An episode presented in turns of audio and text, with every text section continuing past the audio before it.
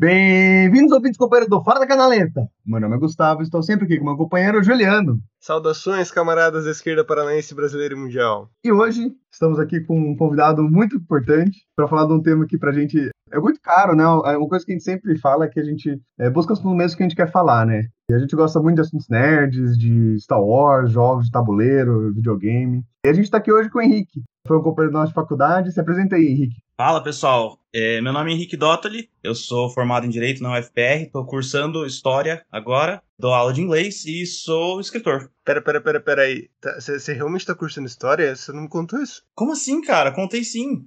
Comecei esse ano. Contou. Onde você está cursando? Numa particular aqui mesmo. Depois te dou mais detalhes. Por favor. O Juliano já ia querer, já ia querer fazer uma chapa pro de História, é foda. É... É, inclusive o, o Dolly tá realizando o sonho de qualquer pessoa de esquerda que faz faculdade de direito, que é largar e fazer história, né?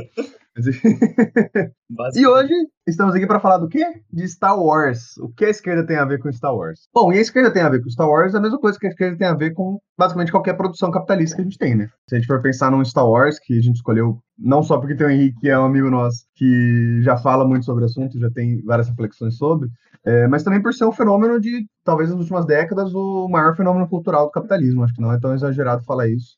É, se a gente for pegar não só o tempo né, prolongado que ele foi lançado e o tanto de gerações que ele influenciou, uh, desde a infância até é, fases mais adultas e, e, até pessoas idosas, se for ver o que foi a revolução técnica que teve né, nos primeiros Star Wars. Então ela pega um espaço muito grande de tempo, com uma presença no imaginário popular muito forte, né, e como uma mídia de totalidade, né? Uma coisa que a gente vai abordar um pouco mais para frente tal, sobre essa cultura material, né? Ainda mais no capitalismo, pós-capitalismo financeiro. Star Wars tem tudo, né? Tem desde bonequinho até fronha de travesseiro, até uh, escola de formação de dublês em Jedi, sabe? Tipo, o quanto isso é enraizado na cultura capitalista e na cultura popular também, né? É, eu acho que uma primeira coisa que a gente queria abordar é exatamente essa questão da politização do, dos produtos da cultura pop, né? Porque eu, eu acho que é, é, muito comum, né? A gente que vaga aí por esse universo, às vezes você tá numa discussão de Facebook e tal, é muito comum você ver aquelas frases tipo assim, ah, tira a política do meu joguinho, tira a política do meu filme e tal. E eu acho que talvez a primeira pontuação a se fazer, e do outro lado também, né, na esquerda, você vê muitas vezes a galera falando, ah, isso aí não é importante, tem que discutir economia, tem que discutir a estrutura, a superestrutura e a relação que Marx tem com os conceitos de Adorno, mas sem falar do, do objeto em si, sei lá. E como isso é uma visão burra, na real, né? E não sei, eu acho que não tem outra palavra muito para expressar, eu acho que essa é a palavra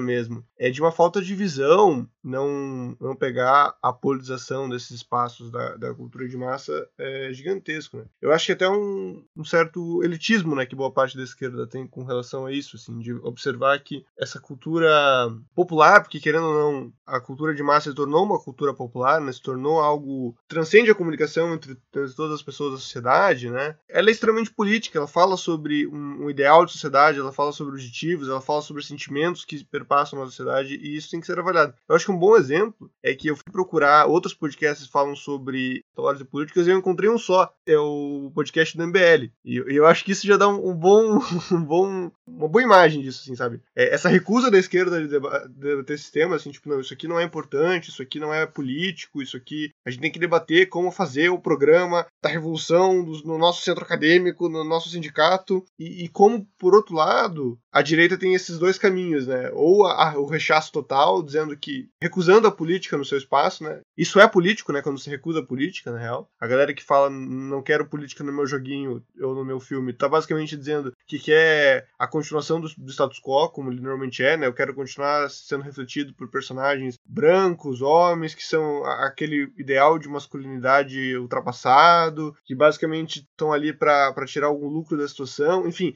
essa visão específica de de, personagem, de história, padrão, né? E, por outro lado, uma direita mais safa, digamos assim, que tenta surfar nesses sentimentos, né, passam por essas mídias para tentar captar um público. Eu queria fazer um comentário também que essa não é só é uma questão política, claro, mas esse preconceito com mídias populares de forma geral não está só nos aspectos políticos, mas também nos aspectos acadêmicos. Quando eu estava fazendo a minha pesquisa sobre Star Wars, foi muito, muito, muito difícil encontrar material acadêmico que discorresse sobre o assunto para além, para discorresse como um objeto, estudando de fato o que Star Wars tem a dizer e, e, fazendo, traçando paralelos com a nossa realidade. Assim, consegui encontrar alguma coisa, mas foi muito difícil. O que eu mais achei foi quando muito alguma relação com com a produção mesmo e com a venda dos produtos e coisas assim. Então, eu acho que existe, acho que a gente pode traçar algum paralelo aí entre esse preconceito que tem muito na esquerda com a cultura de massa e com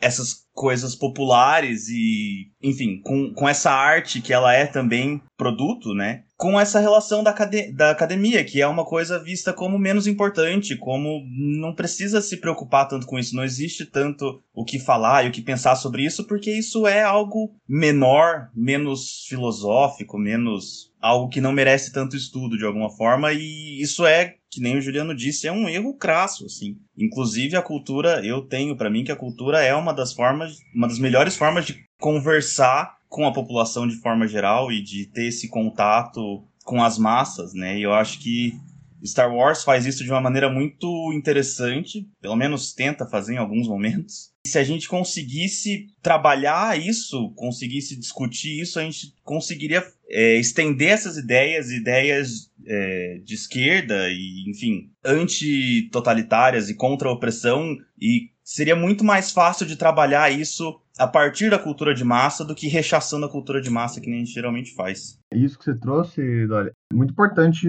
O, a gente percebeu que a gente perdeu isso, né? Se a gente for pegar historicamente, cultura sempre foi um dos pontos de maior discussão, né, dentro do, da vanguarda aí do, do, da formulação de pensamento e tal. E foi uma coisa que a gente foi há tanto tempo a esquerda é, rechaçando esse pensamento, né? E depois também até porque para a direita tá bom, né? Isso que o Ju falou é importante, né? Tipo, ah, a direita não tá discutindo cultura, tá ótimo, a cultura deles está aí, né? A gente tem que estar tá discutindo cultura. E eu acho que nisso o, o Adorno, Ju, eu acho que vale a pena dar, um, dar uma comentada nisso. Ele na verdade foi um grande, ele atrapalhou muito, né? Eu acho isso de, de se manter assim. Se você for ver até mais ou menos a época do Adorno, ali um pouco pós Segunda Guerra Mundial, né? Ainda era muito discutido cultura, tanto nos espaços de esquerda quanto na academia em geral. Mas o Adorno, ele faz uma, uma virada, né? Inclusive, é uma coisa que a galera mais benjaminiana critica muito, né? Do que foi a crítica ao fim da aura, né? Na, na cultura, do que foi a crítica à reprodutibilidade, coisas do tipo, e ele jogou tudo no que ele chama de indústria cultural e de reprodutibilidade mecânica, né?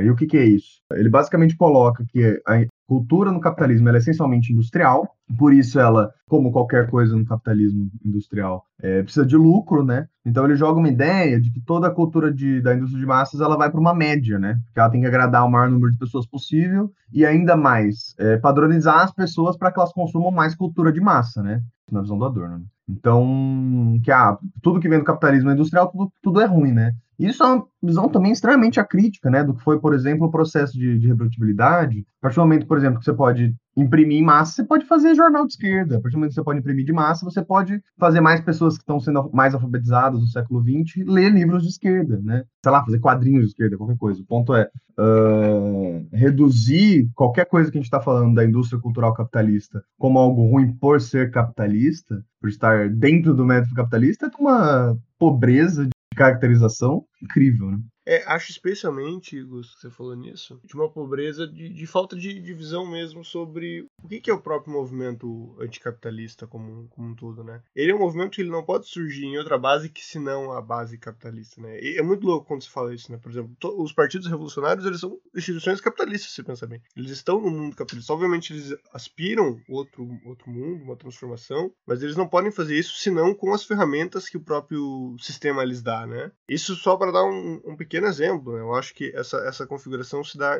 em todo o universo revolucionário. Né? É sempre uma tentativa de subversão dos instrumentos que, que nos no se dão. É, eu acho que seria, é como diria o Leminski, né, cara? Na luta de classe, todas as armas são boas. Pedras, noites e poemas. Não tem um, uma ferramenta melhor ou pior em abstrato. Né? As ferramentas são melhores ou piores e analisando dentro da estratégia da tática. Né? Quando você olha, ah, para tal local eu vou usar tal linguagem, para tal local eu vou usar tal linguagem. E essa nossa recusa de debater temas a priori é muito ruim, né? A gente tem, e eu acho que essa recusa se dá em camadas. A gente tem uma recusa geral de se debater cultura dentro da esquerda, dentro da academia, visto como algo inferior, né? Geralmente é aquela coisa que você vai se divertir no final de semana, né? Não é objeto de estudo, né? Você pode, tipo, ir assistir um filme, você pode ler um livro, mas você não vai trabalhar com isso. Não sei, a gente que é do direito sabe muito bem disso. Olhe, por exemplo, que seguiu uma pesquisa mais ou menos aí no campo da, do direito e literatura, mais literatura do que direito, né? E a gente tem vários amigos que seguiram essa linha, são vistos mais como, tipo, a galera estranha né, do curso, a galera que tá fazendo uma coisa que não presta, que não, não tem rentabilidade, né? Que não tem retorno. Não só retorno, mas também não tem utilidade nenhuma, né? As pessoas de,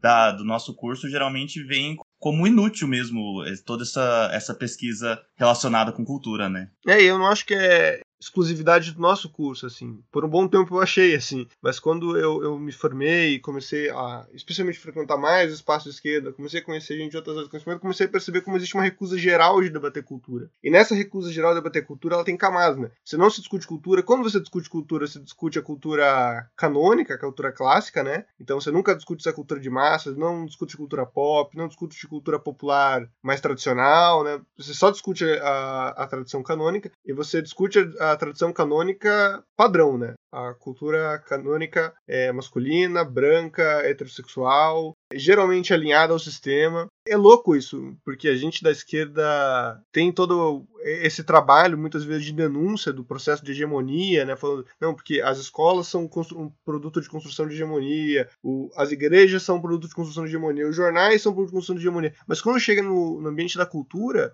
parece que a gente, a gente buga, assim, né? É engraçado ver isso. Que a galera parece pegar o que tem de mais hegemônico possível para debater as coisas. Tem muita dificuldade de fazer esse, essa quebra. Assim. Eu não acho também que, sei lá, Star Wars seria um grande exemplo. Né? Querendo não, a gente está mantendo, de certa forma, dentro de um padrão seguro aqui né, nesse debate. Mas já é um, acho que um, um, primeira, uma primeira tentativa desse debate de cultura, né? E com isso, eu acho que a gente já pode ir até puxando para falar de Star Wars mesmo, né? Primeiro, o, isso que você falou, né? Realmente, obviamente, Star Wars não é o, o, o supra-sumo da contracultura subalterna, né? Mas exatamente por ser um, um, um processo de tanta importância, né? Como eu falei no início, tão grande, tão massificado, tão prolongado no tempo, e com mensagens, acho que aí eu já posso até passar a palavra pro Dolly dar uma, um pontapé inicial aí no debate, com tantas mensagens que são, sim, pelo menos contra o status quo, né? E isso é muito, muito louco. Pelo menos na trilogia original, dá para identificar, assim, você não precisa nem se esforçar, né? Tá ali na sua cara, jogado. eu acho que é engraçado, já tratando um pouco mais especificamente do Star Wars, assim, fazendo gancho com o tema, que eu acho que isso é uma culpa da esquerda de forma geral, que é engraçado quantos fãs de Star Wars, quantas pessoas que adoram a série e tudo mais, não conseguem perceber essa mensagem muito forte de lutar contra o sistema, né? Quantos fãs de Star Wars não são conservadores e, e, defendem a hegemonia e o status quo e ainda assim vão lá e batem palma pro Han Solo e pro Luke e pra Leia e tipo, e eles não conseguem perceber essa essa contradição gigantesca e eu acho que em parte é justamente isso, é a falta de debates em cima do assunto, de reflexão em cima do assunto que poderia ser muito útil para a sociedade de forma geral e como que as pessoas acabam ignorando o potencial das coisas só por ser cultura de massa, né? É, ainda mais quando a gente tá falando de Star Wars, né? A gente tá falando de uma coisa que eu acho que vale a pena fazer sempre quando a gente vai analisar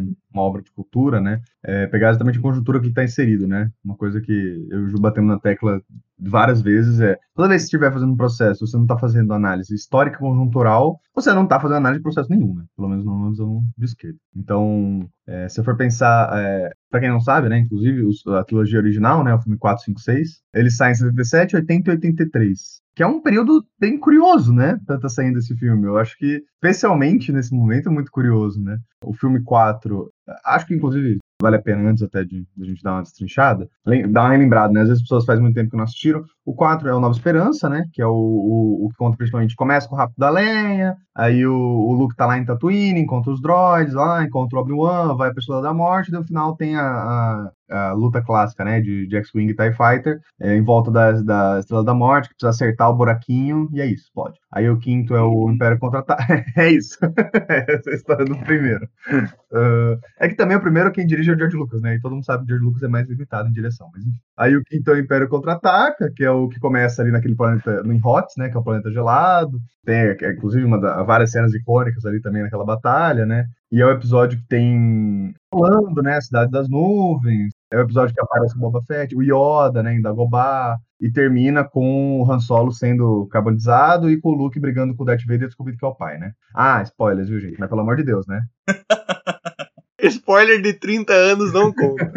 40, pô, 40 anos. E o último é o que tem a, a heist lá no, do, da galera na, em Endor, né? É, que inclusive depois vai aparecer lá pra frente de jeito meio bizarro, mas enfim, tem a heist lá em Endor de ter que destruir os escudos para destruir a segunda Estrela da Morte, que tá em construção. Enquanto isso, tem todo o diálogo do Luke, né, com o Darth Vader com, com o Imperador, toda a parada de, do Imperador tentar fazer ele matar o Darth Vader para ele ir pro lado negro, e também o, o Yoda morrendo, né? É, eu sei, extremamente resumido, mas só para quem faz muito tempo que não assiste também, lembrar mais ou menos de como é a separação dos episódios. É, antes da gente entrar para analisar um pouco mais o contexto de cada episódio e tudo mais, eu acho que é só importante fazer um, uma ressalva de que isso fica muito evidente na última trilogia, né, na, nos sequels, que é essa trilogia mais recente, mas isso aparece nos outros filmes também, que eles são dirigidos por pessoas diferentes, são escritos por pessoas diferentes, são produzidos em contextos diferentes. Então, ainda que a gente tente analisar a história de uma maneira uniforme, ela não é uniforme. E eu acho que esse último filme deixa isso mais claro que qualquer outra coisa. Eu acho que a gente vai falar disso mais pra frente. Mas eu acho que é importante fazer essa ressalva de cada filme. Ele é um filme por si só e tem suas dissonâncias entre eles, né? Eu acho que para começar essa análise, você falou aí de colocar as coisas no seu espaço-tempo, né? Vamos dar uma, uma trabalhada melhor nisso. É importante a gente pensar que esse contexto de finalzinho de Guerra Fria aí, que não é um momento tranquilo, né? As pessoas às vezes têm essa imagem de que o começo, de o final da Guerra Fria é mais tranquilo porque é o final, né? Mas não, né?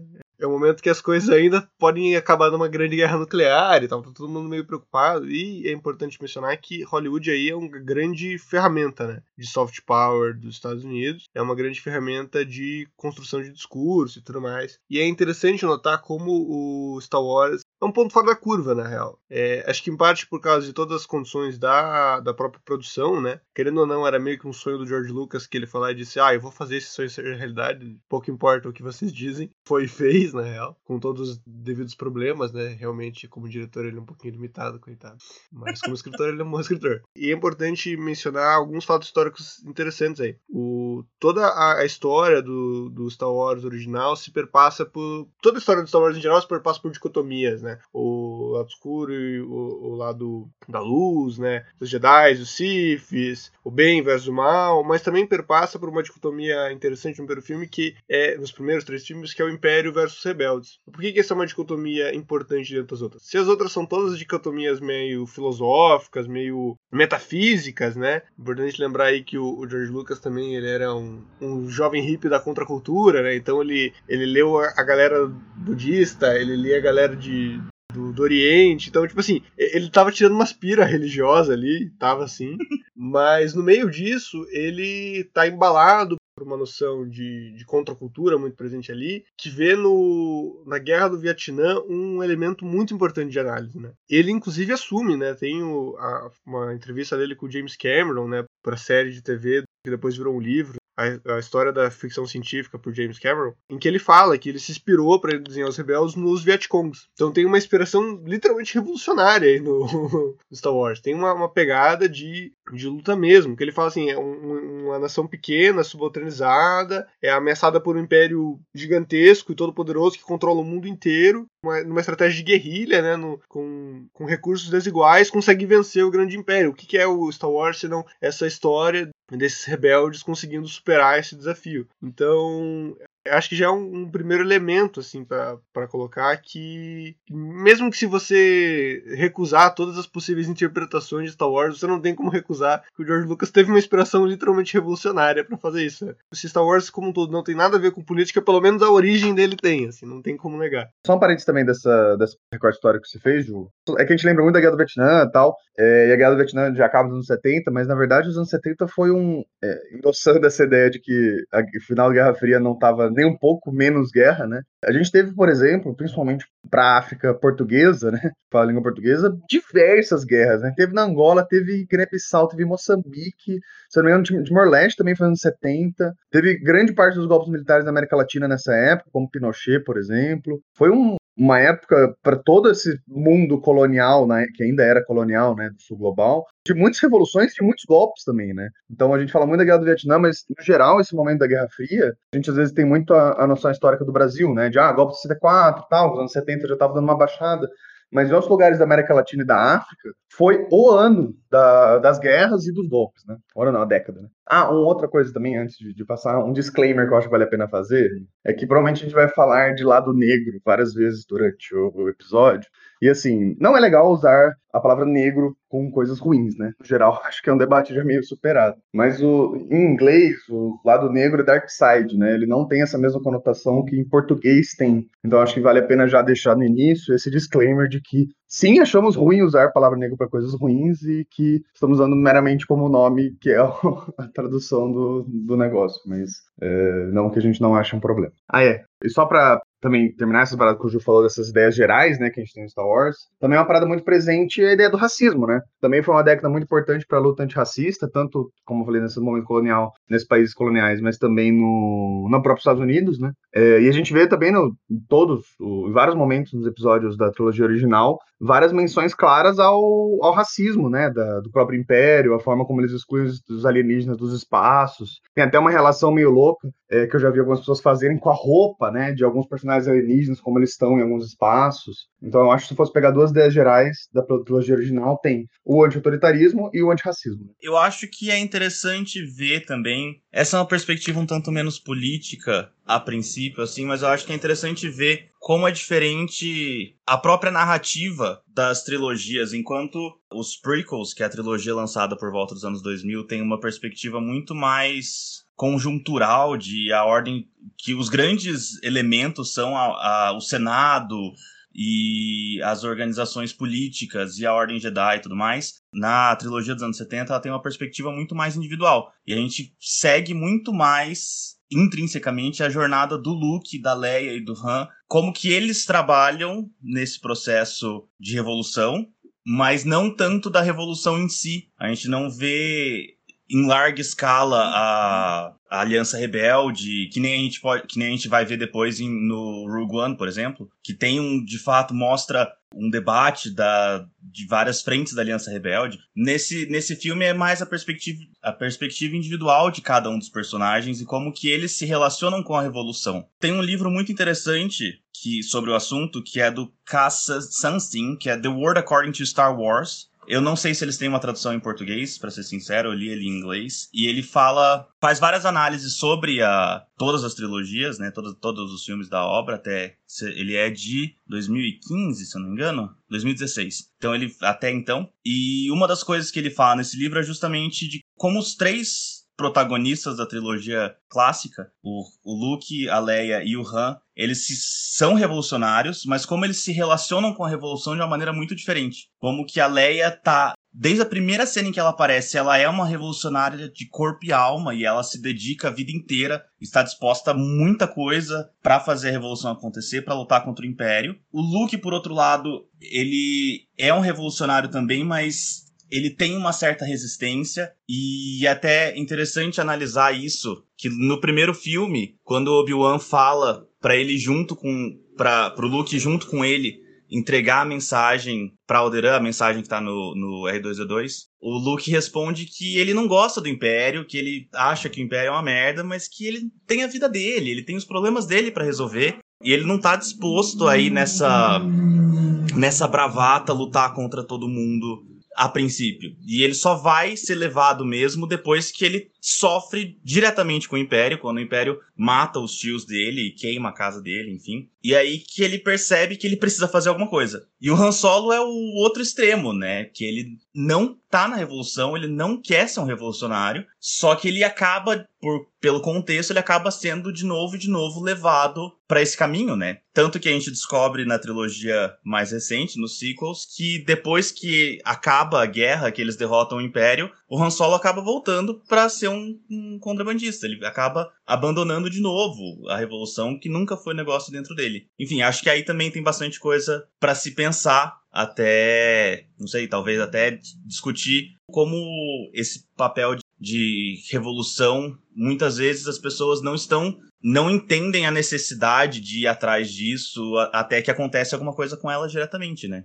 Nossa, eu nunca tinha feito essa reflexão ali. Realmente, é, é, agora que você falou, ela é bem explícita também, né? Ela é bem, é bem jogada na sua cara. É, é aí a gente vai discutir também é, sobre o arco do Han Solo, né? Se foi bom ele depois voltar a ser protagonista. Eu particularmente não gosto, mas enfim. Muito, muito legal essa reflexão que você trouxe, assim, de, desses papéis individuais na Revolução, né? Eu acho que é uma parada que a gente que milita vê muito, muito no dia a dia, né? Isso. O quanto essa forma da dedicação da revolução e como se relaciona é muito diferente, né? Eu acho muito louco o filme conseguir captar isso dessa forma. Olha, muito massa, não tinha pensado. E tem uma outra coisa que eu acho muito legal aí, nisso que o Dolly falou, que tem uma certa percepção de classe aí também, que o George Lucas, eu não sei se é intencionalmente, eu acho que foi sem querer, mas que ele conseguiu pegar. George Lucas, ele faz muitas coisas certas sem querer. É verdade.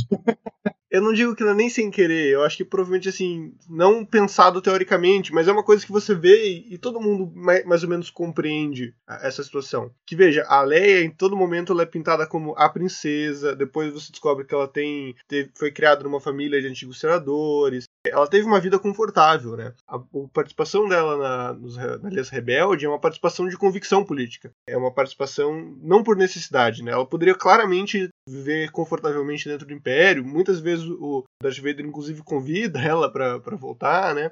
Mas ela é, ela tem essa postura de convicção absoluta, né? O Luke, por outro lado, você vê que essa resistência dele tem um certo elemento, elemento de classe aí, né? Ele é sempre pintado como fazendeiro, menino pobre, né? O Star Wars nunca deixa muito claro, né? Como é que funciona o sistema financeiro, nem nada ali, mas sempre deixa essa, essa caracterização de que ele é, é faz parte da parte baixa da sociedade, né? Ele tá na, no, no chão da sociedade, digamos assim, né? Mas enfim. E ele exatamente tem essa, essa resistência à revolução, que não é uma resistência de convicção, é uma resistência de tipo, bicho, eu tenho a minha vida, sabe? Eu não tenho como me doar pra um projeto como esse. Eu não tenho como largar tudo que eu tô fazendo, eu não tenho como largar o meu minha família e militar. E como que isso é, visível? Eu não sei, Gustavo, se você vê isso tanto, tanto quanto eu assim na realidade, mas é um, uma dinâmica bem, bem visível também, né? Que quanto mais, mais difícil a, a vida da pessoa, por mais que ela, ela compreenda os, os dilemas da sociedade, compreenda como esses dilemas a afetam diretamente, mais difícil para ela ficar militar, né? Sim. Existe um, uma opressão de classe dentro da própria militância, digamos assim. Que eu acho que o George Lucas conseguiu de alguma forma acertar, assim. Bom, e o Han Solo mais ainda, né? Ele é um traficante. Tipo assim, é uma das posições, mais na sociedade, mais um traficante de, de base, né? Que tá ali vendendo coisa mesmo, levando de lugar para outro. Ele é, uma mula, né? Tipo, cara, é, é muito louco mesmo pensar isso dá para traçar um paralelo com o momento que a gente está vivendo, né? Um dos argumentos que foi muito jogado no Facebook contra o hashtag Fica em Casa era a galera dizendo: não, mas eu tenho que trabalhar, eu preciso colocar dinheiro na minha, pra minha família, pegar dinheiro pra minha família, colocar comida na mesa e tudo mais. E ao mesmo tempo em que o hashtag Fica em Casa tentava englobar isso daí, existe essa questão que muitas vezes a gente mesmo na esquerda não, não percebe. A gente acaba focando nos problemas e acaba nos problemas grandes, né, da, no aspecto no aspecto nacional e até mundial e acaba às vezes ignorando alguns problemas práticos individuais que estão aí, né? Da vida material das pessoas, né? Exatamente. E daí me permitam fazer um salto temporal lógico aqui e pro Rogue One, que daí eu acho que foi pensado, sim. Tem aquela cena é, genial, né, da, da Jean Erso literalmente peitando, né, a, a Assembleia da, da Aliança, e eles falando, não, porque a gente tem que fazer isso aqui, a gente tem que fazer isso aqui, a gente tem que fazer isso aqui. As diversas correntes brigando, ela falando, gente, a gente só tem uma coisa que a gente pode fazer. Tipo, eu não, eu não me importo para qual seja a sua é, avaliação teórica, eu não me importo para qual que é o planeta que você vem, sabe? Eu me importo que você me dê uma resolução, uma resolução prática pro problema agora. Se vocês vão fazer aqui uma grande assembleia e ficar discutindo, foda-se, eu vou fazer meu rolê sozinha, sabe? E daí eu acho que foi intencional, assim, eu acho que tem um, uma certa malícia, no bom sentido malícia ali né, naquela cena. Assim, Rogue One é o melhor filme de todos os Star Wars, eu acho que é, é bem fácil né, de dizer isso. Ele é um filme incrível, mas enfim, voltando e fazendo essa relação que você falou, Ju, é, eu admito que às vezes eu fico meio nessa, nessa dualidade, tipo assim, ah, isso é uma crítica à esquerda ou é um, uma exaltação da, de quem tá fazendo uma parada prática, sabe?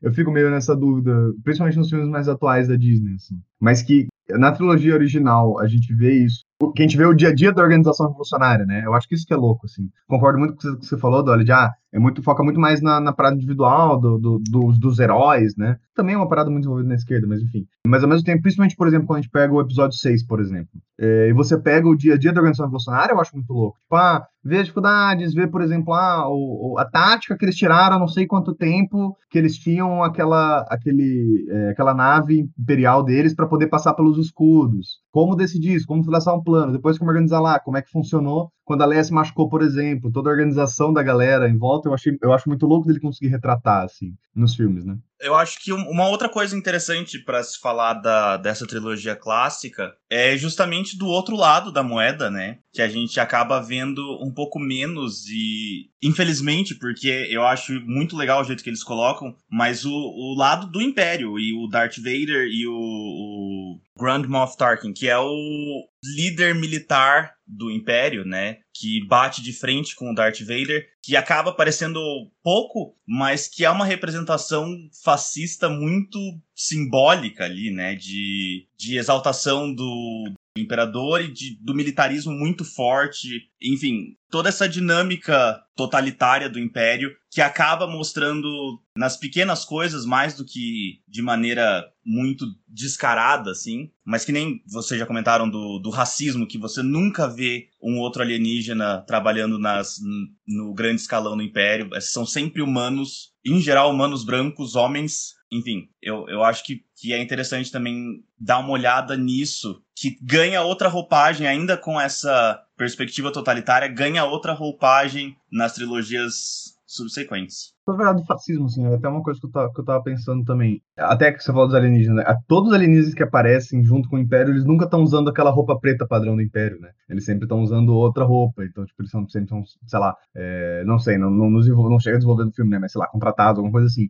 Claramente eles não estão no, dentro do sistema do império, né? E eu não sei exatamente quanto, ele, quanto é uma, uma, analogia ou não, né, em relação ao fascismo, mas pelo menos toda a estética eles emprestam, né? Isso que você falou do, dos homens brancos, blá, blá, blá, a roupa, né, do, da galera do império, tem todo um a própria o próprio formato das coisas do império, né? São tudo é, bem aquele quadradão fascista que a gente está acostumado. Se não foi uma analogia, pelo menos a estética é claramente inspirada para lembrar, né? Não tem nem como falar que não é. O George Lucas ele às vezes é um pouco difícil de confiar muito nele porque ele se contradiz em entrevistas que ele dá, mas ele vai traçar essa analogia com o fascismo e com o nazismo, principalmente na, na próxima trilogia, na, nos prequels, na trilogia dos anos 2000, que ele fala que a inspiração dele foi explicitamente como democracias sucumbem em si mesmas, e aí ele traz o exemplo do nazismo, que é muito claro, né? Muito, muito evidente, assim. Ele fala também de Roma, que acaba se tornando um império, enfim. Ele traz essa, essa explicitamente esse imaginário. Mas já na, na, trilogia a gente consegue ver o totalitarismo do império com os, os elementos fascistas e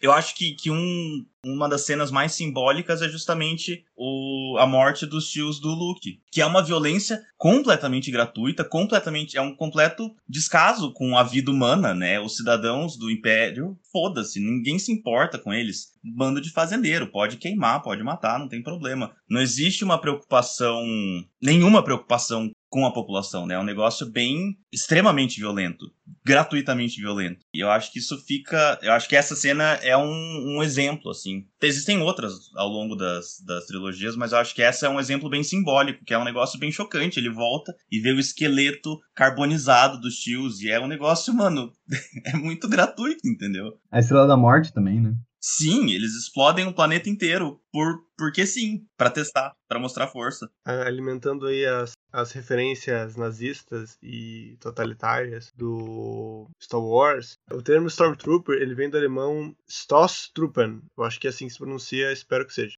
que eram as tropas de assalto alemãs durante a Primeira Guerra Mundial.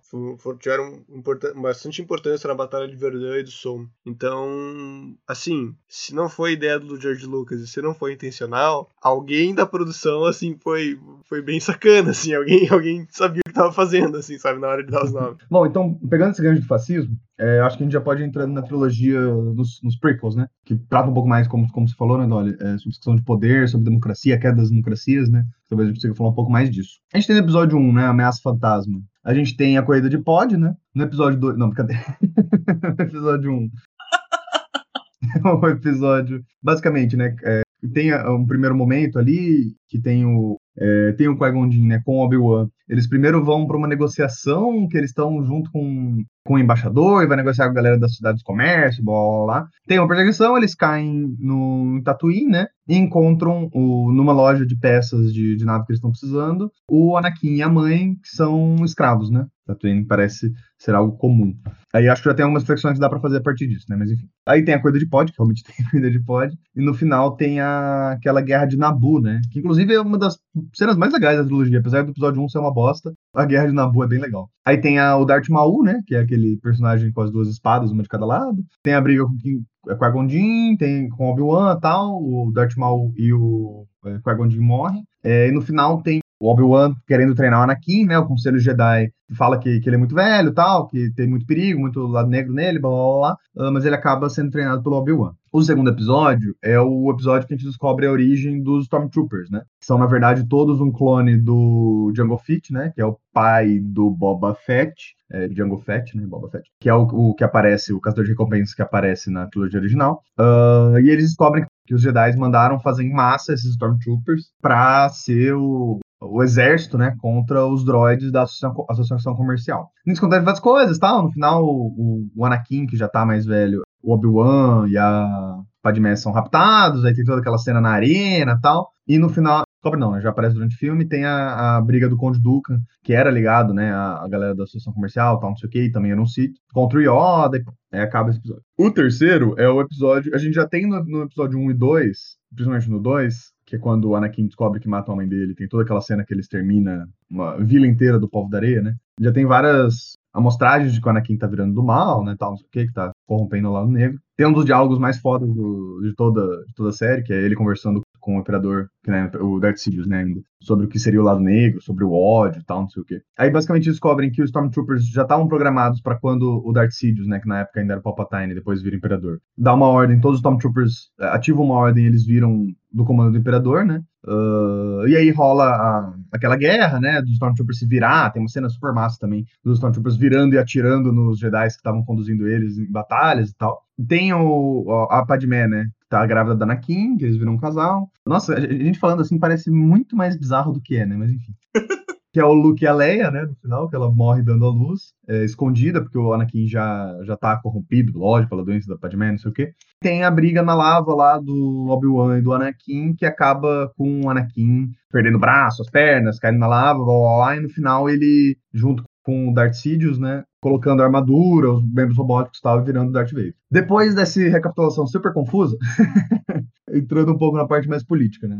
Eu acho que o 1, apesar de. Particularmente, né? Eu acho que no geral todo fã de Star Wars prefere a trilogia original do que a trilogia dos prequel, né? Mas essa parte política eu acho que ela é bem mais, bem, bem mais explícita em algumas coisas, né? Tem todo isso do. Ah, o, o grande é, herói da revolução ser um escravo, né? Eu acho que já é um, um, um ponto bem curioso. Toda essa passagem da associação comercial se aproximando do poder, criando exército, se aproximando do, do poder que vai derrubar a democracia, né? Isso é a essência do fascismo, né? A tomada de poder, a derrubada do, do, desse poder, com a própria anuência do Senado e da associação comercial, do poder econômico, né? Eu acho que é bem, bem explícito, né? Todas essas referências na segunda trilogia. Pegando esse gancho aí, eu acho que é interessante traçar aqui um paralelo, que foi, afinal de contas, uma das coisas que eu fiz no meu TCC, depois eu falo um pouco mais sobre isso, mas justamente com o, o, o golpe do Palpatine, por assim dizer, que ele faz toda essa manipulação oculta da guerra e tirar o imperador, o, o chanceler e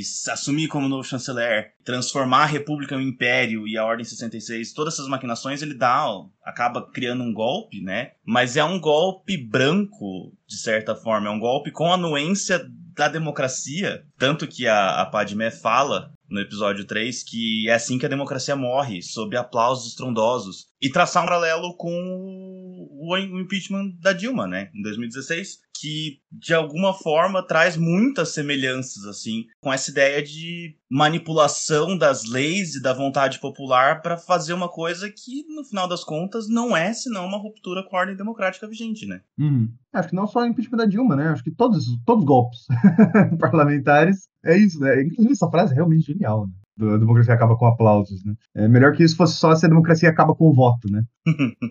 Mas eu acho interessante isso que os prequels mostra, mostram de como o golpe que o Palpatine dá ele é um golpe. É difícil achar um adjetivo preciso, mas de, de certa forma, um golpe legal, um golpe com, que tenta trazer uma, uma legitimidade popular e jurídica. E não é um golpe militar que nem a gente tem com o Vargas, que nem a gente tem com a ditadura militar. É um, não é um golpe de imposição de força. Ele trabalha com toda uma maquinação de, de oculta, né, escusa, assim, para garantir uma legitimidade para o que ele está fazendo. E eu acho que no momento que a gente tá, isso é muito, muito, muito importante de olhar e pensar de como que absurdos jurídicos e legais estão cada vez mais frequentes no dia a dia e de alguma maneira legitimados. Não, eu queria começar fazendo uma discordância, na real. Eu discordo do que o Gustavo pontuou de que os prequels são mais políticos do que o, a trilogia original, é, especialmente pensando no período que eles foram concebidos,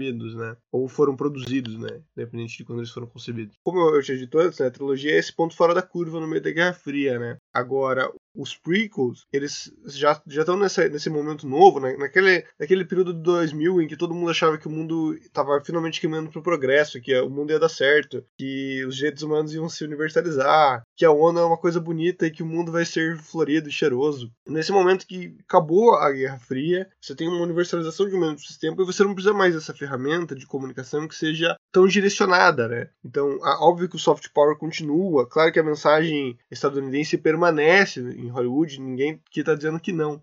Mas ele deixa de ser essa mensagem tão explícita ela pode se diluir um pouco. Ela se dilui um pouco para virar esse produto de mercado, né? Então, aquilo que o Gustavo falou lá no começo, né? De que ela se universaliza, porque é isso, Hollywood durante a Guerra Fria, ela se universalizava para bater no, no lado comunista, né? Agora, Hollywood pós a Guerra Fria, ela se universaliza de vez, né? Então, ela está inclusive disposta a aceitar críticas ao sistema, que inclusive são bem disseminadas entre a classe artística, né? Se pensar quem que produz efetivamente os filmes, quem são os atores, os diretores, os escritores. Boa parte deles são pessoas progressistas, né?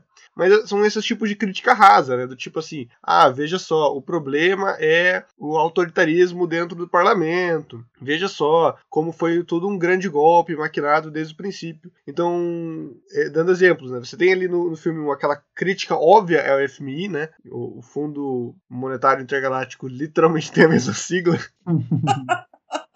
Mas é uma crítica extremamente rasa ao FMI, sabe? Tipo, é, o FMI é mal porque ele extorque países. E no final das contas, quando você pensa para parar bem, o FMI tá do lado do bem, porque ele tá do lado da galera que tá combatendo. Tipo assim, ele é um servo do CIF, mas eles estão só. Eles estão, tipo, tentando fazer o rolê deles fora daquela maquinação política, entendeu? Não são eles os grandes vilões, sabe? Não é o, o, o sistema, todos os grandes vilões. Os grandes vilões é o Palpatine, que é o cara malandro que engana todo mundo, sabe? Eu acho que por trás dessa imagem, de, um, de uma noção mais politizada, você tem essa politização simplista, reducionista que tomou conta da nossa produção cultural, que é isso que que a nova alt-right critica como o politicamente correto, né? Porque é isso, é uma série de, de, dogmas que você não pode sair fora, né? Que é, ah, fazer mal pro outro ser humaninho é ruim, tá bom? Você não pode fazer isso. Ah, mas o capitalismo é ruim. Não, não vamos tão longe. É, o problema é você fazendo mal pro outro ser humaninho. O problema, o problema é a guerra, né? Você tem diversos momentos em que a guerra é tratada como o próprio apocalipse dentro do, dos prequels, né? assim, tipo, meu Deus, eles vão fazer uma guerra, que absurdo. Inclusive essa jogada, né, dos Jedi ao mesmo tempo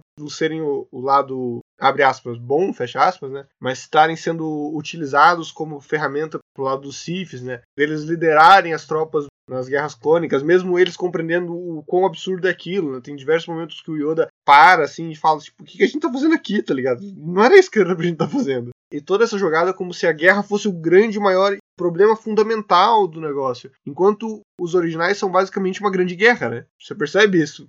Essa diferenciação gigantesca que tem entre um e outro. Então eu acho que essa fragilidade de roteiro é também uma fragilidade dessa politização, entende? Você faz uma série de, de críticas vagas, simplistas, que qualquer pessoa pode concordar. É um momento que qualquer pessoa pode concordar, ninguém efetivamente concorda, sabe? Você tá dizendo que o liberal, o fascista e o comunista podem concordar com alguma coisa, tem algo errado com a mensagem, entendeu?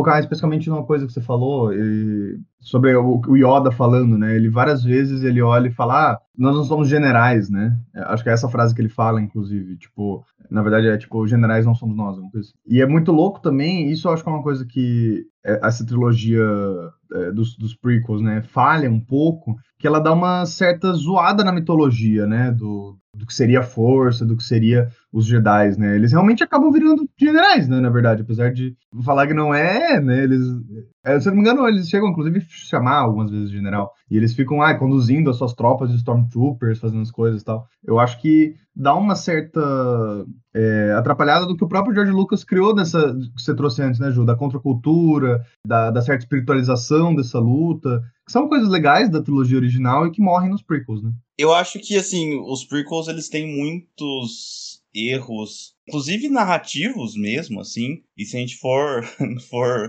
abordar muito isso, a gente pode acabar passando a tarde inteira aqui, inclusive de coerência, inclusive de profundidade de personagem, mas aí é entra em outros assuntos. Mas mas eu acho interessante essa colocação da Ordem Jedi também como fazendo a guerra, mesmo reconhecendo que eles não deveriam estar fazendo isso, eu acho que existe algum ponto aí, porque a ideia era justamente mostrar como que eles, como que a Ordem Jedi perdeu o seu a noção do que eles estavam fazendo e justamente perdeu esse contato espiritual da força e o seu objetivo como algo paralelo à política, à política oficial, ao Senado, né? E não como mero instrumento de, de manutenção do status quo.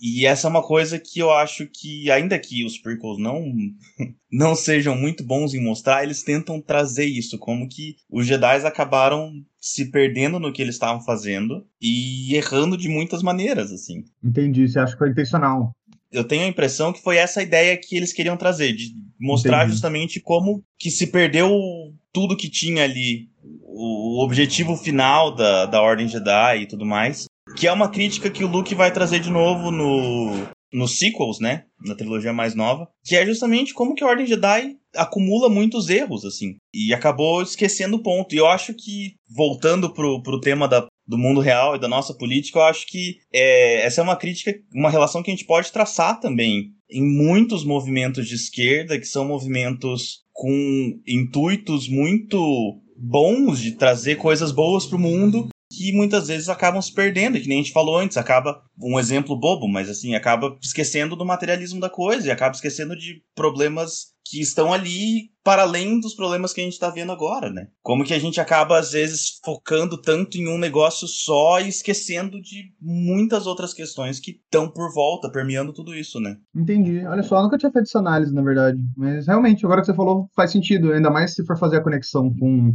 a trilogia depois da Disney, né? Fica uma linha bem fechada, né, na verdade, sobre essa arrogância, né, dos Jedi, se perderem e não conseguir ganhar o Anakin, né? É, realmente faz muito sentido. Eu acho que a última coisa que eu, pelo menos, que eu, que eu pensei sobre essa relação do, dos prequels com, com a trilogia original é que é curioso, né? Tem algum nível de bem-estar social ali na, é, na República, né? E algum nível de democracia institucional, é, ao mesmo tempo que convive com monarquias, né? Tem toda essa contradição, que são contradições reais no nosso mundo, né? Isso eu acho legal. Com escravidão. É, importante, é importante mencionar que Tatooine, e isso é uma questão que não é apresentada nos filmes, mas perpassa por toda a lore do Star Wars. Tatooine é um é um planeta colonizado por seres humanos. Os seres humanos não são os habitantes originais de Tatooine, eu acho que isso fica meio, meio óbvio, né? E, e, tem toda uma relação de conflito entre os habitantes originais e os colonizadores, né? Que acaba se instituindo esse sistema de escravidão que a República a, a, aceita porque ela não tem capacidade de instaurar ordem nos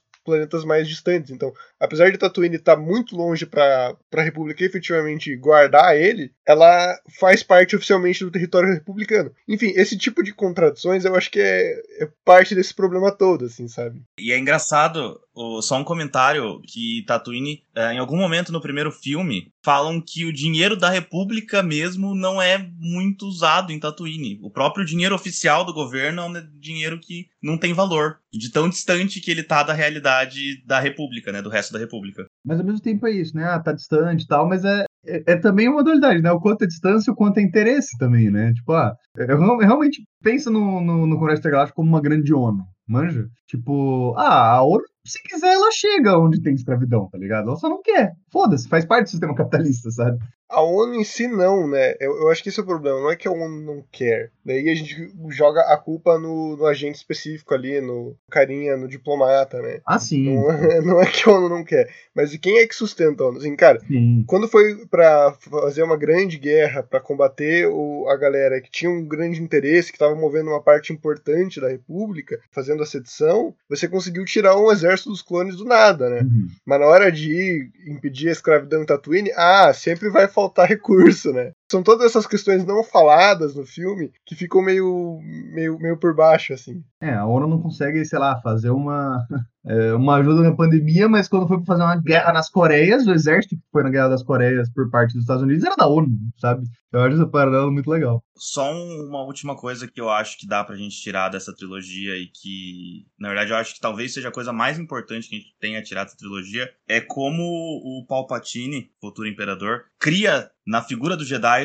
os inimigos. Tem muita teorização sobre a figura do inimigo e existem muitos, muitos debates sobre isso na academia já, mas eu acho interessante como que o filme traz isso, que os Jedi, eles são, no começo, pelo menos, ainda que de uma forma decadente, eles são um símbolo de esperança e de luta por justiça e harmonia, e no final eles são os inimigos da República, do Império. Eles são aqueles que querem destruir a paz e a ordem. E como essa manipulação de narrativa, né? O impacto que ela tem. E como isso é importante pra gente no dia de hoje, né? A figura do inimigo daqui no Brasil hoje, o quanto não, just, não quantos absurdos não foram justificados com o discurso de, de combater o inimigo, de combater o mal e o comunismo, e esse fantasma do comunismo que assola o Brasil e justifica qualquer tipo de atrocidade, né? Eu acho que essa figura do inimigo é uma coisa que dá para conversar por muito tempo e que o filme traz de uma maneira interessante, assim. Que os Jedi, eles são excluídos e eles têm que viver, como a gente vê nos, no, na trilogia clássica, eles vivem isolados, no meio do pântano, no meio do deserto, porque eles não podem viver mais na sociedade. E mais do que um inimigo, um inimigo útil, né? Eu acho que eu gosto muito do que a Sabrina Fernandes fala no livro dela, de Thomas More, que o próprio marxismo né, ele é uma ciência pautada no conflito, né? Então, uma filosofia pautada no conflito. Então, nossa, nossa função não é diluir uh, os conflitos, né? Mas é encontrar a verdadeira razão dos conflitos. É apontar qual é o verdadeiro conflito material da sociedade, né? Você é pobre por quê? Você é pobre porque o deputado ganha 15 mil? Você é pobre porque o, o teu vizinho ganha mais que você? Ou você é pobre por causa que os grandes banqueiros estão se aproveitando da, desse momento de crise pandemia pandemia para lucrar em cima da sua desgraça, sabe? Eu acho que é meio que isso.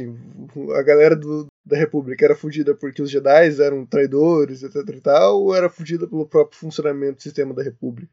Que os Jedi eram culpados aqui, não dá para tirar o, o, deles da reta, né? Mas eu acho que fazer esses paralelos são, são interessantes. Eu, eu acho muito interessante isso que você diz, de que os Jedi tinham culpa, e eles tinham uma parcela de culpa. Eles, como eles mesmos reconhecem, a Ordem Jedi já estava em decadência. Eles cometeram muitos erros ao longo do seu processo. Mas, por mais que eles tinham a sua parcela de culpa, como que a transformação deles na figura do inimigo, do inimigo útil, como se diz, justifica o surgimento do, da violência imperial, do, do regime totalitário megalomaníaco que era o Império, né? E mesmo hoje, assim, a gente tem um, um, movimento antipetista muito forte no Brasil e eles são pautados em coisas, em argumentos muitas vezes válidos, que realmente o PT tem muitos problemas, tinha muitos problemas e tem muitos problemas. E aí eles usam desse argumento que tem um fundo real para transformar num inimigo que precisa ser combatido a qualquer custo. E o qualquer custo acaba sendo muito pior do que os problemas que o PT gerou, como a gente está vivendo hoje, né? Conclusão do debate: o PT são os Jedi do Brasil. É.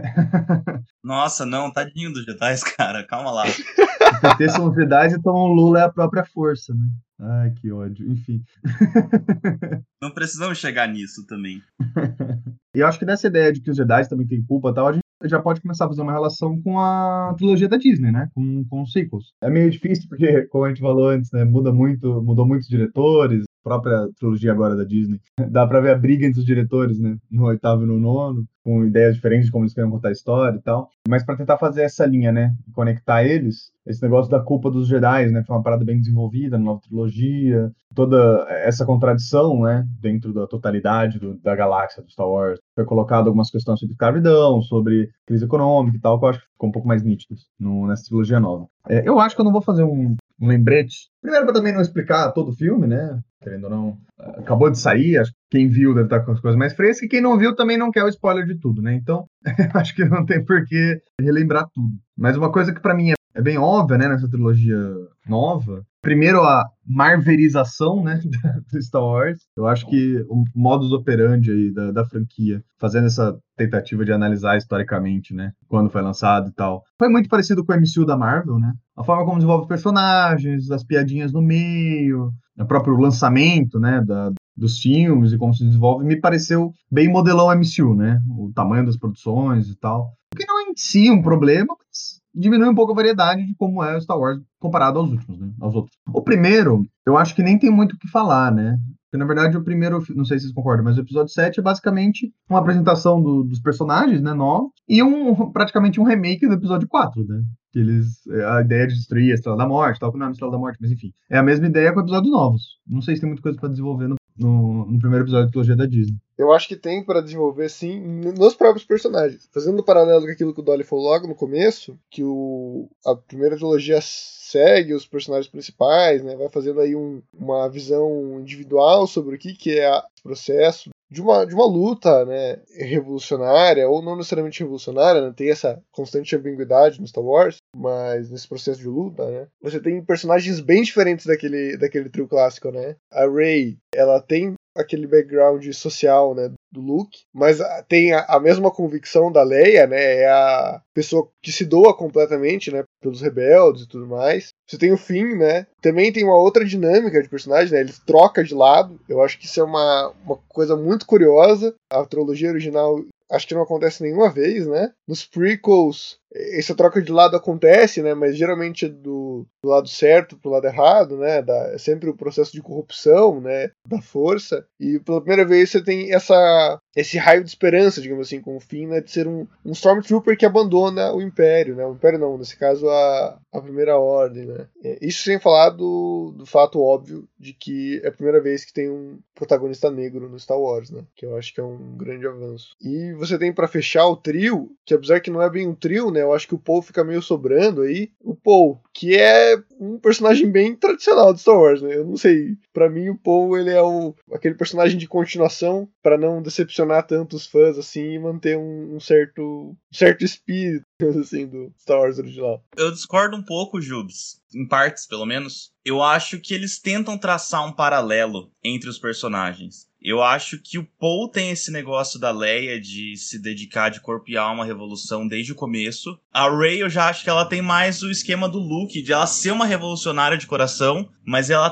tá ainda. Ela tá presa às suas condições materiais. Tanto que quando ela vai embora, quando ela entra na Millennium Falcon com o, Finn e tudo mais, ela tá o tempo todo, eu tenho que voltar para Jakku, eu tenho que voltar para Jakku, meus pais vão voltar a qualquer momento, eu tenho que eu tenho que estar tá lá. E é só depois que ela consegue compreender todo o tamanho da merda que eles estão, que ela realmente é, aceita esse lado revolucionário e se dedica à revolução. O fim que eu acho que é uma inovação mesmo, porque ele também tem essa, essa negação, ele não quer participar da revolução, ele quer ficar seguro, essa é a preocupação dele durante todo o primeiro filme, mas conforme o tempo passa e conforme os, os outros filmes acontecem, ele realmente se encontra na resistência e abraça aquela vida com sua resistência. Ele resiste primeiro, mas depois ele acaba realmente se entregando para aquilo e se tornando um líder, né? Se tornando um, um dos, dos, líderes da revolução. Mas eu acho que é, essa trilogia, de forma geral, são sentimentos muito ambíguos para mim. Mas eu acho que o mais inovador, pelo menos a princípio, é a figura do Kylo Ren. Que ele é um protagonista da série, desde,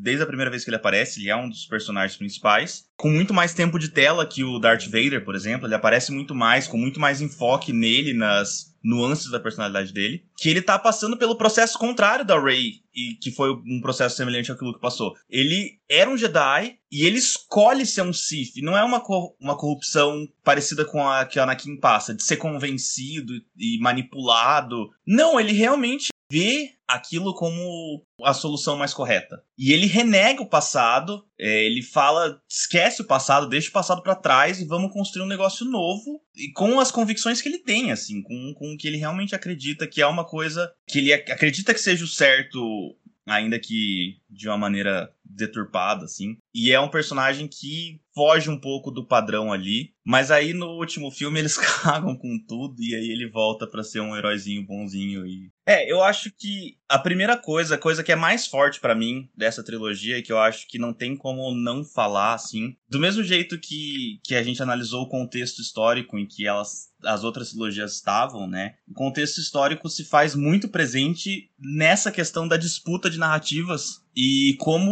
o episódio 8, Last Die, é um episódio muito ousado, muito corajoso, que coloca em perspectiva e ameaça quebrar todas as certezas e todas as a hegemonia que tinha no Star Wars até então, e como que a Disney ela é covarde e volta atrás no episódio 9 e faz uma água com açúcar ali, um negócio fácil de engolir, tranquilo e mais do mesmo, assim, sabe? Como essa disputa de narrativas é uma disputa de narrativas hoje, no presente, como eles dão esse passo para trás no episódio 9, que é um passo atrás que muitas instituições têm dado para manter a hegemonia, né? Manter o status quo. Deixa eu dar as minhas impressões também. Eu, na verdade, falei que não tinha muita coisa pra falar do episódio 7, né? Mas agora pensando realmente, é, principalmente porque é o primeiro episódio dos personagens, então os personagens têm muita coisa pra falar, né? Eu concordo muito com a sua análise, muito mesmo, sobre essa questão da disputa política, assim. Inclusive, para mim, o Kylo Ren é a pós-política em pessoa, sabe? É tipo assim, ah, tudo igual, a esquerda e direita, sabe? Tipo, ah, o lado negro e o lado. E, e a força são a mesma coisa. Tipo, o que a gente precisa é construir uma coisa nova, é quebrar tudo tal. Eu acho que o Kylo Ren é a, a contradição da pós-política, assim. Não, ele é um personagem super interessante,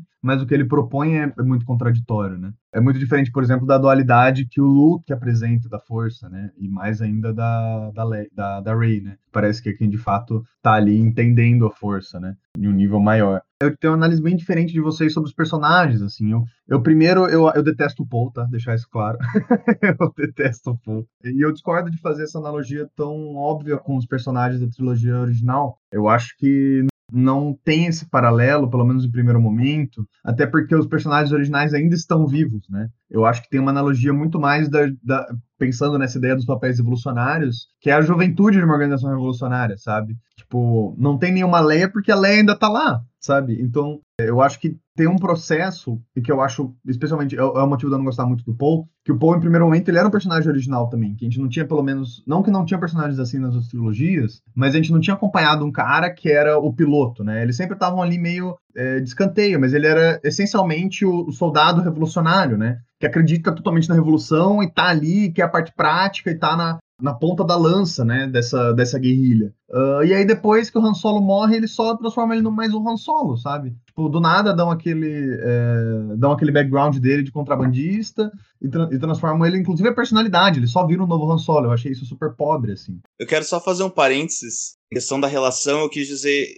Quando eu, quando eu fiz a comparação, foi mais no sentido da relação deles com a revolução em si. De como tanto a Rey quanto o Luke têm essa resistência a princípio, mas depois eles, eles aceitam, e quando, tanto a Leia quanto o Paul eles já de começo tão mergulhados nesse, nesse contexto e vão fundo nisso. Mas, em segundo lugar, eu acho que a coisa mais importante, na verdade, é, de novo, como que essa. Eu concordo com você. Eu acho que quando eles transformam o Paul em outro Han Solo, é um erro. Mas é, de novo, um erro do episódio 9, com essa covardia, essa vontade de voltar e esse medo de criar um negócio novo e diferente, né? Eu concordo muito. Para mim, a grande parte massa, assim, quando a gente faz essa análise mais política dessa última trilogia, é primeiro a First Order, a, a, primeira ordem em si eu acho muito, muito massa, assim, a ideia. É uma ideia que é bem desenvolvida no universo expandido, que é assim, ah, matou o imperador, né? Matou no episódio 6, a gente mata o imperador, explode a estrela da morte, o império dá uma desorganizada. Beleza, o Império se desorganiza. Mas o Império não vai acabar do dia pra noite, né? Tipo assim,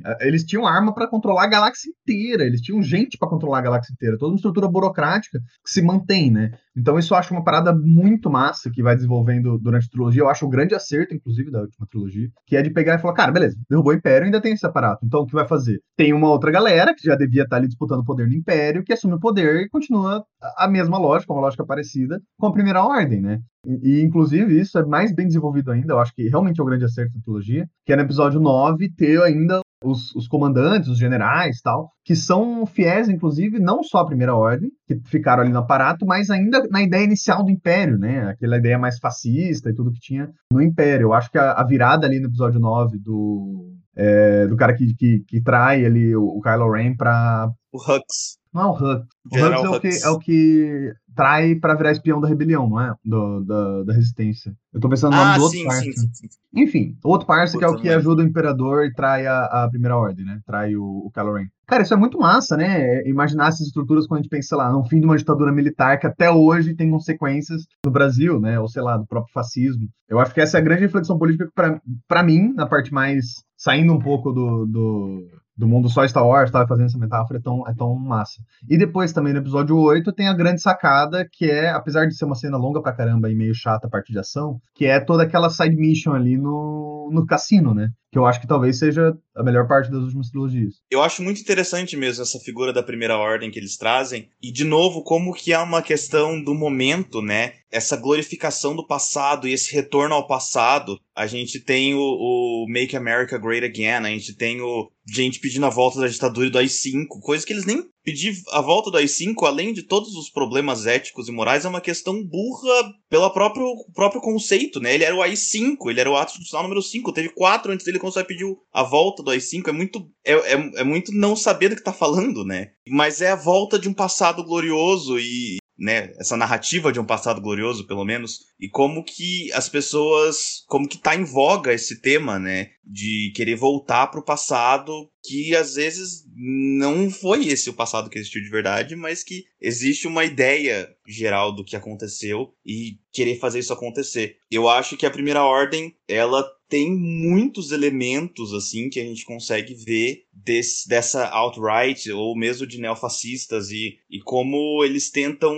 trazer de volta esse negócio, só que de uma maneira não, não sei se, é, se essa é a palavra certa, mas de uma maneira ainda mais deturpada, ainda mais pervertida. Porque o Império surgiu, que nem a gente já falou, de um, um golpe branco, né? Um golpe democrático, entre muitas aspas, antidemocrático dentro da democracia. E a Primeira Ordem caga para isso. Eles estão só pela força bruta. Tanto que a primeira, a primeira ação deles grande ação deles no filme é explodir a sede da Nova República. Tipo, foda-se infiltrar, foda-se fazer a guerra, toda discussão política, foda-se, o negócio é explodir. A gente tem armas, por que, que a gente vai deixar essa galera fazendo protesto de Black Lives Matter? Não, a gente tem armas, a gente pode atirar nessa galera e foda-se. Não precisa da discussão. Por mais assustador que seja tudo isso eu acho muito interessante como eles trazem esse debate. E eu concordo com você. Eu acho que o, essa cena do cassino, por mais que possa ter críticas de ter sido muito longa e, enfim, todas as questões, ela traz alguns elementos diferentes que a gente não tinha visto em Star Wars até então, que eu acho incríveis. Que é isso, trazer toda essa dualidade, lembrar que é uma guerra, né? E uma guerra tem falhas dos dois lados. Eles estão ali é, com armas, matando pessoas e muitas vezes pessoas inocentes. E, tipo, mano, é, é isso, eles estão lidando com uma guerra. Todas as questões, é, essa ética meio cinza de, de guerra, né? E, e mesmo a, a ideia de pequenas ações, assim, de ações para individuais que nem eles libertam os animais lá que estão sofrendo, mas a questão principal não é tanto a libertação dos animais, mas aqui eu já tô entrando numa filosofia bem própria, tá? Mas a, toda a esperança que eles dão simbolizada naquele molequinho que controla a força, que aparece no final, que ele sabe usar da força e que ele era explorado e oprimido naquela realidade em que ele estava, mas que ele vê uma ação direta, ele vê pessoalmente as coisas, ele acredita que tem esperança de uma coisa melhor, de fazer alguma coisa para mudar o mundo, né? E, enfim, eu falei demais. Então, eu acho que, pelo que vocês estão falando, eu consegui pensar assim, que nós temos duas camadas de, de conflito, de contradição refletidos na, na, nas sequels, né? A primeira é dentro dos filmes, né? Todo esse caráter meio cinza, meio contraditório, que fazem personagens serem mais complexos. Quando eu falo, falo complexos, não é necessariamente melhores, mas que eles vão se desenvolvendo com mais camadas. Por exemplo, quando você pensa no Luke, no Darth Vader, é, no Palpatine, no Anakin, eles são personagens relativamente simples de entender. E quando eles têm um, um, problema, quando eles têm essa transformação, é uma transformação simples de entender. O, o Anakin, por exemplo, ele é um personagem é, que tem seus, dilemas, ele, uh, ele se apaixona, e você consegue entender muito claramente qual, esse movimento de transformação dele. O Luke, no, nos filmes, no, nos originais, ele tem todo esse dilema de tal, não tá na, na Aliança Rebelde, mas ao mesmo tempo ele ele é um personagem simples de entender, ele é o grande herói, ele vai sempre fazer o que é correto, né? É o, é o famoso alinhamento do D&D lá, o, o, leal e bom, né? Você nunca vai esperar que ele faça nada que seja errado, etc e tal. Agora, você tem personagens no, no Sequels que tem toda essa dinâmica de conflito, que é uma dinâmica muito presente na nossa literatura atual, especialmente nessa literatura pop. Vamos dizer aí, é, Jogos Vorazes, Game of Thrones, o tempo dos grandes Tolkiens, etc., acabar, acabou, né? Você não tem mais o grande bem contra o grande mal. Você tem uma relação de conflito interno também muito presente. Que eu acho que é uma questão do tempo, né? Você não tem mais o nós a, liberdade contra eles, os comunistas, ou do lado contrário, nós, os comunistas, contra os povos capitalistas, ou que você vai ter num, num segundo momento, quando você tem a, a estabilização do mundo novo, né, do, do, Império Americano, né, essa paz americana, a nós, as pessoas que prezamos pela ordem, pela democracia, pelo desenvolvimento, contra eles, os radicais, Al-Qaeda, terroristas. E você chega num, num, momento histórico que isso já não é mais tanta realidade. Pense o, o, a cabeça de um estadunidense médio, né? Que deve ser hoje, assim, tipo, de um lado você tem o Trump, mas o Trump não apoia a guerra na Síria, que foi desenvolvida pelos democratas. Mas os democratas, tipo, não apoiam o nazismo. É, uma, é, um, é um nível de contradição social que você não vê, você vê em todo lugar, assim. Hoje no Brasil, você fala, eu sou de esquerda, e a, pessoa, a galera vem e diz, você é petista. Você fala, não, eu não sou petista, eu sou de esquerda. Não sei se você consegue entender essa diferença. Só que mesmo na esquerda, saindo do campo petista, você olha umas coisas e fala, bicho, vocês estão aonde, sabe? Que século que vocês estão? É esse nível de contradição constante que leva para esse outro patamar da disputa, que é a disputa que ocorreu fora dos filmes, né? Que claramente a, o, um, um, lado claramente ganhou, né? Que é a disputa entre o fanservice e esse criar algo novo, né? A disputa entre se acomodar numa coisa antiga, bonitinha, confortável e se arremessar no, no algo novo que é a mesma disputa que está ocorrendo dentro dos filmes. Essa mesma disputa que está ocorrendo ali entre